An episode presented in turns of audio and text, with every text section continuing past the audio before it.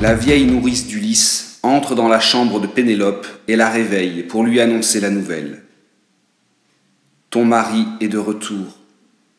Pénélope refuse de la croire, mais écoutant la vieille femme, Pénélope se met à pleurer. L'espoir grandit en elle. Pénélope se lève et se rend dans la grande salle où Ulysse l'attend.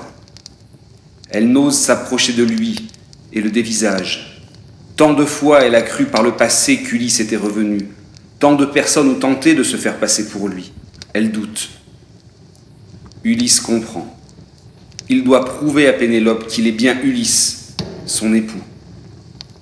Ulysse et Pénélope partagent un secret. Seuls eux deux savent que le lit d'Ulysse a comme pied un olivier et que ainsi le lit ne peut être déplacé. Rappelant ce secret à Pénélope, celle-ci comprend que la personne qui se tient à côté d'elle est bien Ulysse. Fondant alors en larmes, elle se précipite dans les bras de son mari. Le roi d'Ithaque et la reine partent dans leur chambre.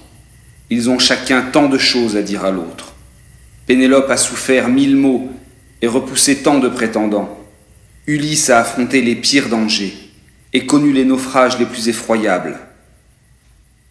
Au matin, il reste à Ulysse deux difficultés à régler pour que la paix revienne dans son cœur et dans son royaume. Revoir son père Laerte et apaiser la colère des familles des prétendants qui ont été massacrés la veille. Tout d'abord, il retourne vers la maison de son père. Laerte est en train de bêcher dans son jardin. Ulysse l'aperçoit. Il le voit triste et vieux. Laerte, pour sa part, ne reconnaît pas son fils. Et quand Ulysse lui demande pourquoi il semble tellement affecté, Laerte lui répond que son fils lui manque. Ulysse ne veut plus faire encore souffrir son père. Il lui dit alors C'est moi, père, je suis le fils que tu pleures. Mais viens vite, ce n'est pas le moment de pleurer, car j'ai tué toute cette bande de prétendants, et je crois que toute l'île va nous tomber dessus.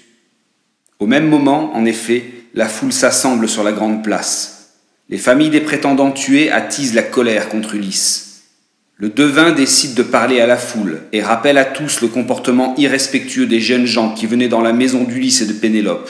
Alors que Ulysse arrive sur la grande place et se prépare peut-être au combat, Athéna apparaît et pousse un grand cri. Jean d'Ithaque, arrêtez ce tragique combat avant que plus de sang ne sonde. Entendant la voix de la déesse, tous laissent alors tomber leurs armes.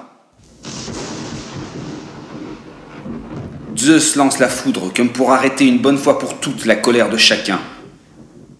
Ulysse comprend qu'il est temps de vivre en paix, selon la volonté des dieux.